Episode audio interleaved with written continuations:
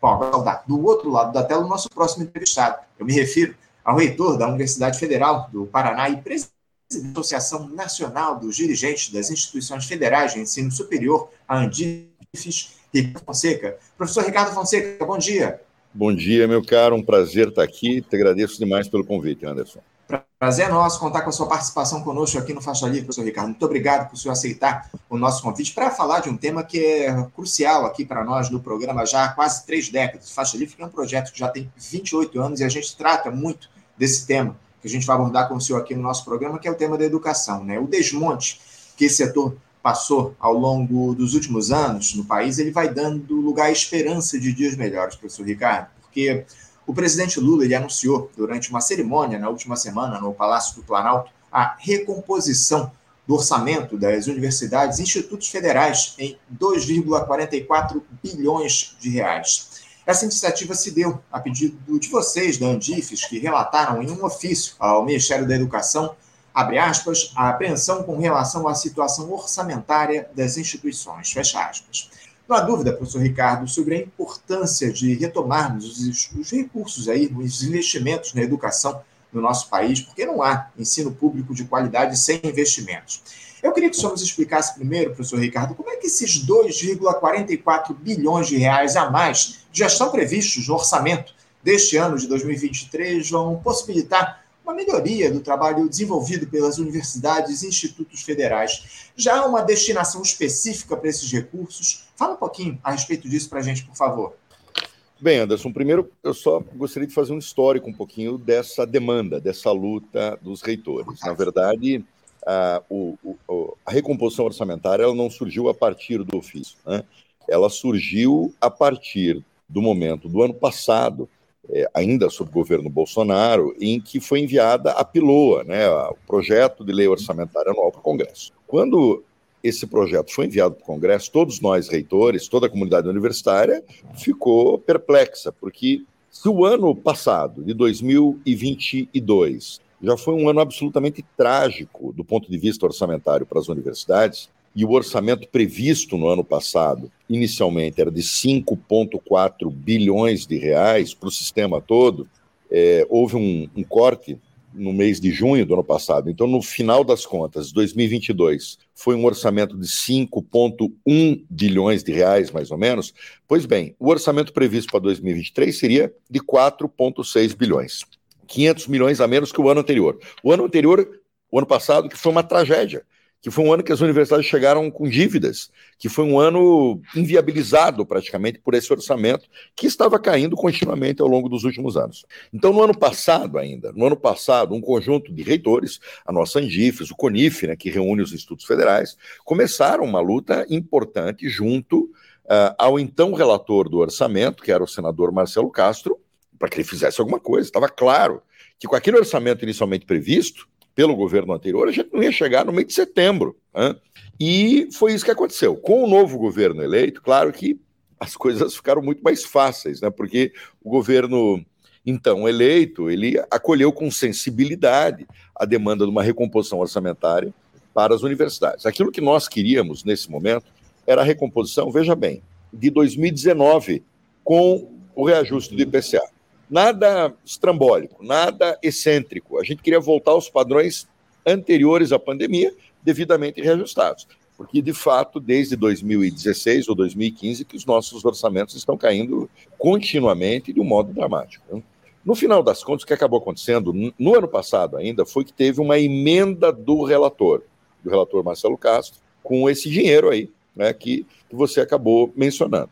Um pouquinho mais tarde, como todos lembramos, o Supremo Tribunal Federal julgou que as emendas do relator, as chamadas RP9, elas eram inconstitucionais. Então ela deixou de existir enquanto emenda do relator e ela passou a existir enquanto uma verba que foi é, alocada no Ministério da Educação. Então, as universidades estavam na seguinte situação: nós tínhamos a, a, a parcela orçamentária da PILOA, aquela trágica que foi proposta o ano passado, e tínhamos esse contingente. Né? 2,4 bilhões é a matemática que soma universidades e institutos federais. Eu tenho mais na cabeça os números só das universidades, né?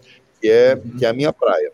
E o número era 1,75 bilhões de reais. 1 bilhão e meio de manutenção das universidades, verba de custeio, e 250 milhões em verbas de capital, investimento, que é aquilo que a gente usa para fazer obras, para equipamentos, etc, etc. Os ofícios que a Andifes mandou ao novo ministro da Educação é, tinham um pouquinho esse tom de que a gente precisa rápido que esse dinheiro venha para as universidades, né? esse dinheiro que estava lá alocado. O MEC estava num trabalho é, de montagem das planilhas, vendo qual critério, né? enfim, né? havia uma série de complexidades que é, o MEC precisava divisar, a, a coisa ficou é, concluída agora, né, isso que nos disseram, e a partir daí houve esse anúncio que o próprio presidente da República quis fazer, né, o que simbolicamente, de fato, é muito importante para a gente, para as universidades. Isso que aconteceu na semana passada em Brasília. Né? Então, assim, para eu ficar só com o número das universidades, Anderson, eu diria o seguinte: o que acabou vindo foi 1,3 bilhões, uhum. 1,311 bilhões de verba de manutenção de custeio, mais 250 milhões de verba de investimento para as universidades. Né? Então, eu vou deixar de lado esse número 2,44, que aí está também o dos institutos. Eu não estou familiarizado com o número dos institutos. Então, do 1 bilhão e meio inicialmente claro. previsto, acabou vindo 1 bilhão 300 e alguma coisinha. Né? Quase 200 milhões foram para custear outras despesas do próprio MEC e também que eram ligadas ao ensino superior. Os reitores queriam, na verdade, isso um bilhão e meio inteiro, mas, enfim, existe toda uma justificativa para isso, né? E agora, esse dinheiro que entra, Anderson, ele vai servir para a sobrevivência das universidades, né? Porque eu fiz todo esse histórico para te dizer que a gente entrou no ano 2023 numa situação orçamentariamente trágica, né?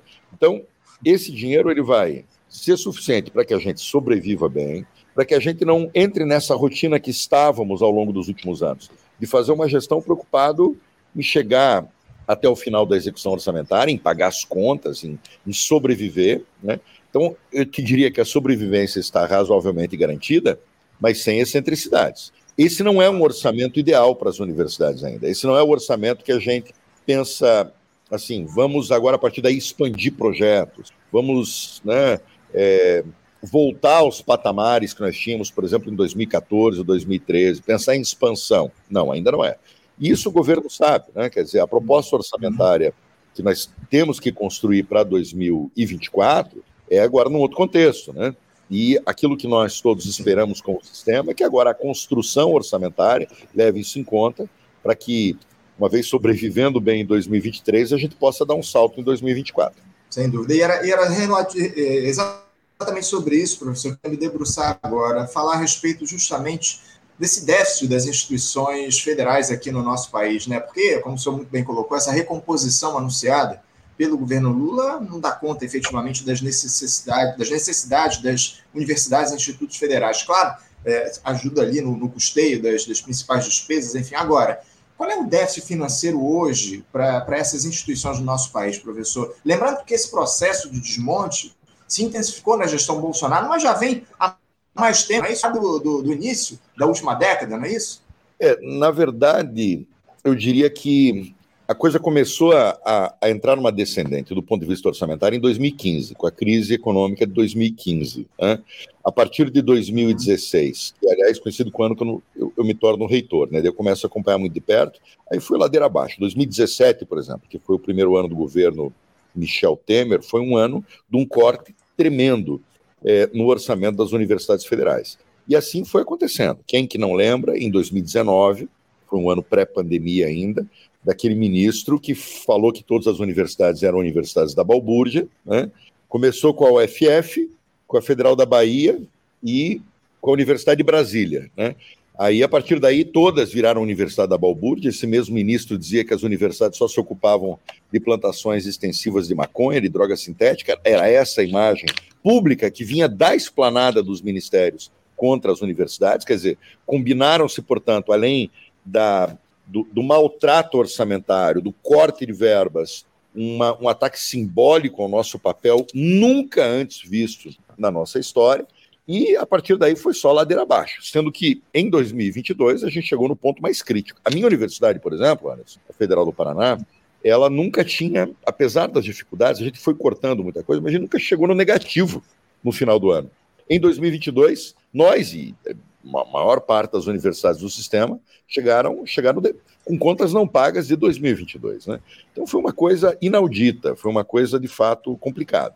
Mas eu preciso lhe dizer o seguinte, né? Porque você falou, olha, ainda esse reajuste não é suficiente, mas eu não estou reclamando. Eu não estou reclamando porque, porque esse orçamento foi claro. feito pelo governo passado e eu tenho convicção do seguinte: se fosse o outro governo que estivesse agora é, no poder, a gente não teria essa verba adicional, a gente não teria uma emenda do relator, as universidades entrariam em colapso daqui a poucos meses, né?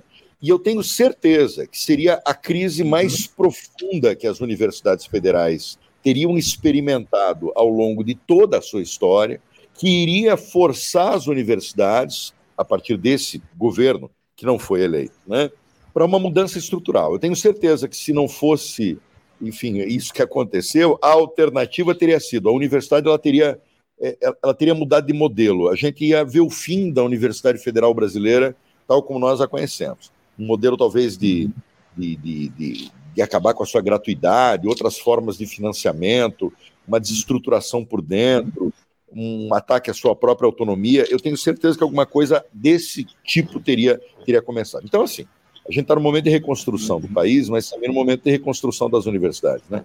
Esse vai ser um ano que a gente está respirando. Por essa, essa metáfora, eu acho que é importante, a gente está respirando. A gente estava sem respirar há muito tempo. Né?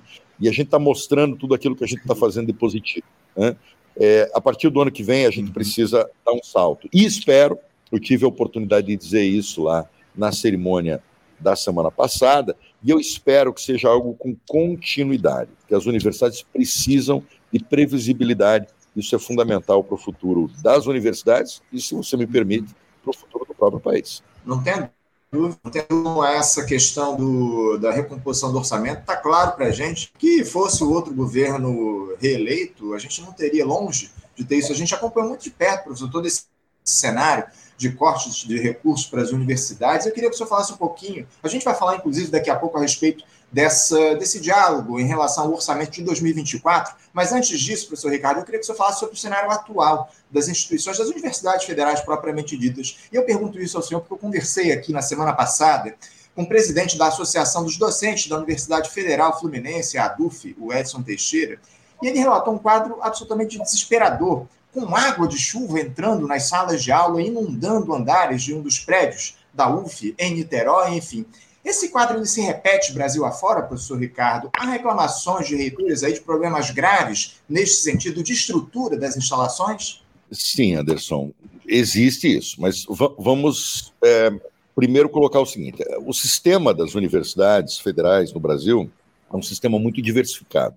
Nós temos mais de 70 universidades federais e elas têm histórias diferentes, né?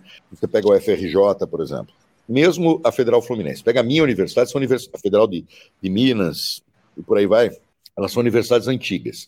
Isso significa com estruturas antigas, com infraestrutura antiga. Nós temos um conjunto de universidades menos antigas e temos um conjunto de universidades muito novas, que foram criadas aí nos últimos 15 anos, por exemplo, para a gente arredondar. E tem algumas que são chamadas supernovas, né, que foram criadas e a estrutura básica, por exemplo, de, de vagas de servidores ainda nem chegou lá ainda. Então, se você olha o sistema como um todo, você vê muita diferença entre as universidades. Eu te digo isso para a gente complexificar um pouquinho a resposta, porque existem universidades que estão numa situação pior do que outras universidades. Isso é um fato, né? Porque as universidades têm uma diferença, até porque é regional, né? Tem algumas mais no norte, outras mais no sul, algumas universidades com essa vocação muito de desenvolvimento regional, algumas universidades com uma vocação específica, como é a Unilab, como é a Unila, aqui no Paraná, né, da integração latino-americana. Então, cada uma delas acaba tendo as suas uhum. próprias dores. Né? Mas, uma vez é, falando assim sobre o sistema que tem essa complexidade, o que eu posso te dizer, de um modo geral, é que sim, as universidades, depois de um período de praticamente seis, sete anos continuamente sendo cortadas do ponto de vista orçamentário, tendo cada vez menos dinheiro, tendo que se adaptar estruturalmente a uma situação desfavorável, é óbvio que é, várias é, regiões da universidade, por assim dizer, né, quer dizer, passam por um, por um processo de sucateamento. Né? Então, assim, o que, que eu acho que mais, uhum. mais é afetado? Aquelas universidades novas do último ciclo de expansão, geralmente nos campi avançados, que ficaram com obras sem terminar. Isso é, é, é assim, ali o sucateamento ele é mais evidente. Segundo, em lugares em que as estruturas físicas da universidade são antigas e que carecem de uma, de uma, de, um, uma manutenção constante que não foi possível diante da falta de dinheiro. É, provavelmente esse seja o caso aí da Federal Fluminense a que você se referiu. Mas existem casos assim, que, que aliás, está tendo uma série de reportagens muito boa do jornal Hoje, da Globo, agora por esses dias, que está mostrando a situação das universidades. Teve até uma matéria que mostrou a UFF e a UFRJ, né, especificamente, e que está tá fazendo um cenário, um cenário real. Né? E, e existem, por exemplo, casos de equipamentos, de laboratórios é, importantes, que o equipamento precisa de manutenção, não tem manutenção, a pesquisa se paralisa. A gente pode lembrar aqui de toda a infraestrutura de TI, né? É, informática das universidades. A gente sabe que isso, com 5, 6 anos, é, ele, ele, já carece de uma renovação, ele já fica obsoleto. Isso hoje é material, digamos, de primeira necessidade para qualquer universidade. Tudo isso, ao longo de um período de ataque orçamentário às universidades, acaba sendo sucateado. Mas eu preciso dizer também o seguinte, Anderson: esse cenário que eu estou te apresentando e que você também colocou na sua pergunta é real. Mas o que é heróico e o que é importante a gente ressalvar é o seguinte: é que apesar disso tudo, apesar disso tudo, as universidades ainda continuam, as federais continuam ainda sendo as universidades com o melhor nível de pesquisa, o melhor nível de formação, e aquelas que mais entregam para a sociedade brasileira, uhum. mesmo com todo esse sucateamento. Claro, falo isso das universidades federais, junto com algumas universidades estaduais, Brasil afora, que tem uma qualidade similar né, às federais. Então, por que, por que eu faço essa ressalva, Anderson? Porque a gente tem falado há tantos anos do sucateamento das universidades federais, e às vezes alguém pode imaginar assim, bom, né, agora é terra arrasada, virou só ruína, uhum. né, não, não, não vou mais estudar lá, não quero que meu filho estude lá. Eu quero dizer o seguinte, as universidades elas precisam de uma reconstrução, mas elas se mante, mantiveram nesse período heroicamente. Se você pega o último ENAD, né, é, ENAD não, o Índice Geral de Cursos do MEC, né, que é uma avaliação do próprio MEC, uma avaliação oficial, portanto, que foi uhum. feito no ano de 2021, só dá a universidade pública, como as universidades com as melhores notas, né, com os melhores cursos de graduação. Você pega a avaliação da CAPES, que avalia a pós-graduação brasileira, aí a, a hegemonia das universidades públicas é ainda maior. Com isso, querendo dizer, portanto, o seguinte: ainda que maltratadas, a qualidade e a excelência continuam nas universidades públicas, nas federais e nas estaduais. Então a gente precisa retomar isso, porque a gente precisa ambicionar alguma coisa a mais. A gente precisa parar de detratar as universidades em primeiro lugar. Né? A gente precisa parar de falar mal, a gente precisa encerrar esse ciclo narrativo estúpido, fantasioso, que tenta demonizar as universidades como um lugar do vício. As, as universidades não são perfeitas, né? mas não são perfeitas porque não existe nenhuma instituição e nenhuma organização perfeita na vida. Né? Mas entre as organizações, a universidade ela é notável. Você olha aquilo que ela entregou na pandemia, por exemplo, a gente olha que o Brasil estaria uhum. muito pior se não fossem as universidades, seus hospitais universitários, os cientistas que contribuíram para esse momento. As universidades parecem um, um chavão, mas é uma frase com uma realidade intrínseca muito forte. As universidades federais são um patrimônio do povo brasileiro. Elas precisam ser tratadas como tais. E se a gente começa a investir no sentido de reestruturar, né, de revalorizar, etc., claro, eventualmente ajustar coisas internas também, porque a caminhada tem que ser assim, o Brasil ganha, todos ganham, né? Isso é o, é, o, é o, cenário de um país civilizado e de um país que aposta no futuro.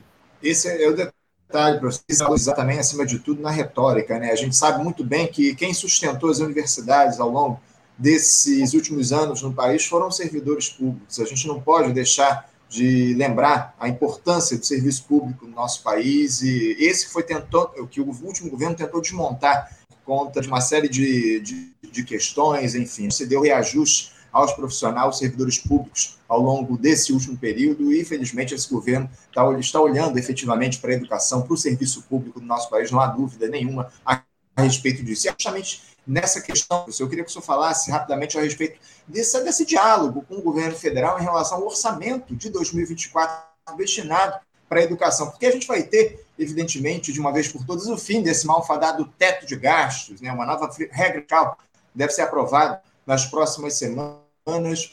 Vocês esperam que essa recomposição de recursos das universidades e institutos federais no ano que vem se dê no montante recupere o déficit nos últimos anos, professor? Sim. Antes, antes, você me permite, já que você falou em, em servidor público, né? É, e de fato, né, nas universidades federais, basicamente, nós temos a força de trabalho do servidor, do servidor docente do servidor técnico administrativo, que se comportaram efetivamente nesse período com heroísmo. Né? Foram carreiras maltratadas. Né? A carreira dos servidores técnicos é uma das carreiras menos valorizadas do Executivo Federal já há muito tempo. Né? É, tanto ela quanto a carreira dos docentes sem reajuste já há muito tempo. Então, então assim, a, a, a gente tem feito essa entrega para a sociedade. É, mesmo num período adverso, assim, eu acho que é alguma coisa que tem que ser, tem que ser bastante notada, né? Como também tem que ser notada a ação dos estudantes, né? A gente não pode esquecer jamais aquilo que aconteceu em 2019, quando teve aquele, aquele corte de 30% que eu mencionava há pouco. Né? Quer dizer, aquilo que de mais importante em termos de manifestação política pública nas ruas naquele ano de 2019 foi a ação dos estudantes, aquilo que eles chamaram do tsunami da educação. Né? Foi muito importante aquilo, o que mostra como as universidades de fato têm uma força simbólica também, embora muita gente queira negar. Mas sim, o diálogo sobre 2024 está é, tá começando, as forças estão se articulando. Andifes, nos diálogos que tem uhum. feito com os vários atores, está é, tá percebendo que existe, pelo menos no plano retórico, né, a, a, a, ideia de que as universidades precisam de uma recomposição, elas precisam avançar. A gente está respirando agora em 2023, mas a gente precisa avançar e fazer mais coisas em, a partir de 2024. Tem muita coisa que a gente precisa organizar e avançar. Né? E agora, é claro, tudo isso depende de uma série de outras coisas, né, que a gente está muito atento. Por exemplo, toda essa discussão do arcabouço fiscal, das regras que, que, que orçamentárias que vão entrar em vigor agora. Aparentemente, nesse arcabouço fiscal, por exemplo, eles retiraram do teto as verbas das universidades que dizem respeito à sua arrecadação própria. Né? Isso. É, isso é muito importante. Isso é muito importante. Né? Isso faz com que a universidade possa ter outros meios, mas isso não é suficiente, a meu ver. Né? Quer dizer, em primeiro lugar, porque nem toda universidade tem uma capacidade de, de captação de recursos próprios. Né? Isso é, é muito específico de algumas universidades. É, eu acho que o ideal teria sido, ou seja, né, eu acho que essa é uma luta que pode ser levada adiante, que as próprias verbas para as universidades, as verbas de ciência e tecnologia, de um modo geral, elas saiam do teto. Né? Existem exemplos históricos muito eloquentes. A Coreia do Sul é, é sempre lembrada, a gente pode falar da China agora, em que o desenvolvimento econômico do futuro, do seu futuro, ele, ele esteve intimamente ligado com um financiamento crescente e contínuo na ciência e na tecnologia. Né? Se você pega o que era o PIB da Coreia do Sul logo depois da guerra né, da, da Coreia, no início dos anos 60, e agora cresceu mais de 400 vezes. E eles ficaram investindo em ciência, tecnologia e ensino superior público de modo consistente. Né? E assim, e os economistas, eu não sou economista, fazem uma matemática às vezes que me parece muito mistificadora, alguns economistas, claro, né? Ah, X% do PIB, aqui o Brasil tem esse X%. Escuta, a gente está concorrendo em nível global. Não adianta a gente pegar é, o, o, percentual relativo ao nosso PIB, a gente tem que ver com quem que a gente está concorrendo, quem que é o nosso parâmetro em termos internacionais. O Brasil precisa colocar mais dinheiro em ciência e tecnologia e inovação. Isso garante um salto, né? Isso, isso é, é, é historicamente claro. O próprio agronegócio brasileiro, por exemplo, só teve o salto que teve nas últimas décadas por causa da ciência e da tecnologia, que em grande medida estão nas universidades públicas brasileiras. Quer dizer, isso que ele chama hoje de indústria 4.0. Mas, enfim, não só isso, né? quer dizer, o setor do serviço, e não só os setores econômicos, né? mas tudo aquilo que contribui para a civilidade do país, né? que é alguma coisa que hoje nós precisamos tanto apostar e, e, e fomentar. Quer dizer, é, dinheiro das universidades é, é, sempre tem esse retorno, né, que pode não ser imediato, uhum. e a tecnocracia do, do, economista só preocupado em planilha precisa transcender isso, né, e a discussão do teto me parece tem a ver com isso, para mostrar que não tem dinheiro melhor alocado do que colocar nesses celeiros da ciência e tecnologia brasileira, que são as universidades públicas. Em outros lugares pode ser diferente. Aqui no Brasil, ciência e tecnologia sai de dentro das universidades públicas. Então, colocar dinheiro é importante. Colocar um teto do financiamento para isso não é uma decisão sensata, a meu ver. Então, eu acho que todo, todo, toda a discussão sobre a formação do orçamento de 2024 tem que ter esse pano de fundo. Estamos muito esperançosos que a gente possa avançar bastante. É o que todos esperamos, professor. Uma crítica que a gente tem feito aqui em relação a essa discussão do novo arcabouço fiscal, enfim. A gente precisa, acima de tudo, que a educação seja colocada no topo das prioridades aqui no nosso país, como o senhor muito bem colocou, e a gente espera que esse governo tenha isso em mente e que a gente, a partir dessa gestão, consiga fazer com que a educação evolua da maneira que um país como o Brasil precisa, acima de tudo. Professor Ricardo Fonseca, eu agradeço muito a sua participação aqui. Muito obrigado pela por conversar conosco a respeito dessas questões relativas ao financiamento dos recursos para as universidades do nosso país. E a gente espera conversar com o senhor no próximo momento aqui no Faixa Livre. Professor, muito, muito obrigado pela sua participação. Desejo ao senhor uma ótima semana e deixo um abraço forte. Obrigado, Anderson. Obrigado pelo convite. Estou sempre à disposição. Foi um papo ótimo. Um abraço para vocês. Excelente semana. Obrigado, professor. Um abraço. Até a próxima. Conversamos aqui com Ricardo Fonseca, Ricardo Fonseca, que é reitor da Universidade Federal do Paraná e presidente da Associação Nacional dos Dirigentes das Instituições Federais de Ensino Superior, a Andifes, e trouxe aqui um pouquinho da opinião da Andifes a respeito dessa recomposição dos recursos para as universidades federais, institutos, universidades e institutos federais do nosso país foi anunciada na última semana pelo governo Lula, numa cerimônia lá no Palácio do Planalto, em Brasília. Enfim, muito importante a gente trazer esse debate, a necessidade da gente recompor os recursos para as instituições de ensino no nosso país. Você, ouvinte do Faixa Livre, pode ajudar a mantê-lo no ar. Faça sua contribuição diretamente na conta do Banco Itaú, agência 1964, conta corrente 03004 dígito 1. Essa conta encontra-se em nome da Associação de Funcionários do BNDES, a AFBNDES, uma das nossas entidades patrocinadoras, mas seus recursos são destinados exclusivamente para o financiamento do nosso programa. Você pode fazer a sua doação de qualquer valor utilizando também a nossa chave Pix, que é ouvinte@programafaixalivre.com.br. Sua contribuição é fundamental para a manutenção desta trincheira radiofônica no ar.